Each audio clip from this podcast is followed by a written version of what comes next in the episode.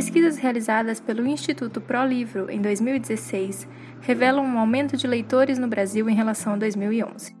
Descubra como a leitura pode contribuir para a formação dos jovens com a reportagem de Laura Oliveira.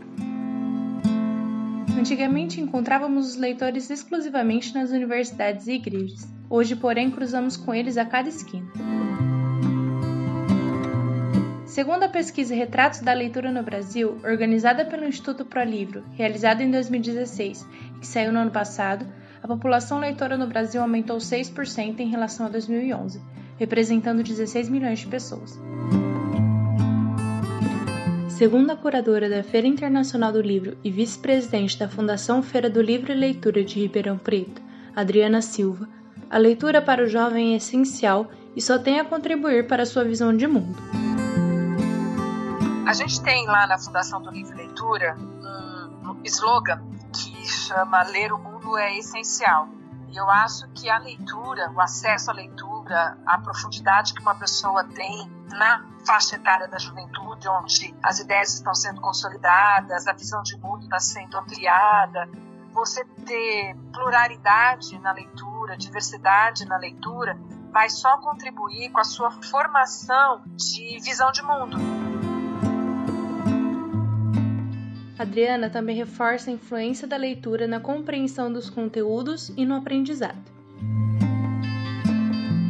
O acervo que você tem de ideias, de problemáticas, de a sua chance de melhor compreender coisas do mundo se dá no momento em que há diálogo entre aquilo que você está ouvindo, que é externo, com aquilo que você já sabe. E o livro é absolutamente importante para ser o meio transmissor das histórias, dos conteúdos, dos saberes. Então é absolutamente importante nessa faixa de juventude o acesso à leitura em diversidade, em profundidade, em quantidade, tudo que for possível.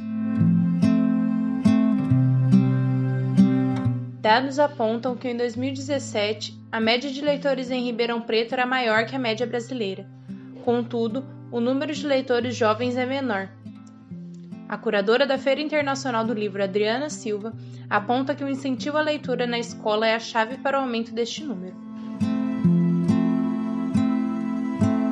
Então, uma das políticas públicas que poderiam conduzir essa reversão eram as políticas em sala de aula. Você incentivar a leitura como atividades de sala de aula, que é o momento em que, o, que a juventude está lá, seja no ensino médio indo para a faculdade, mas que pudesse ser uma prática comum para a gente reverter esse número. De acordo com a linguista e professora da USP, Filomena Elaine Paiva Solini, a leitura não auxilia somente na formação dos jovens.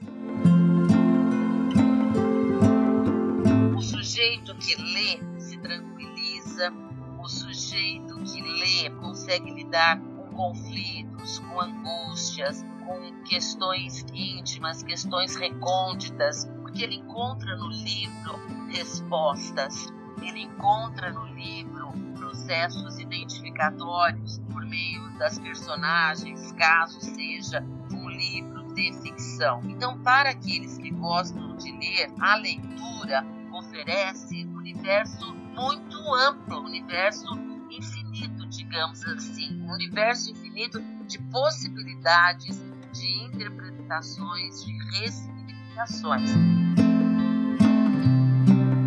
Isso revela que, além da contribuição para a formação dos jovens, a leitura também contribui para a manutenção da saúde mental. Laura Oliveira para a Rádio Unaerp.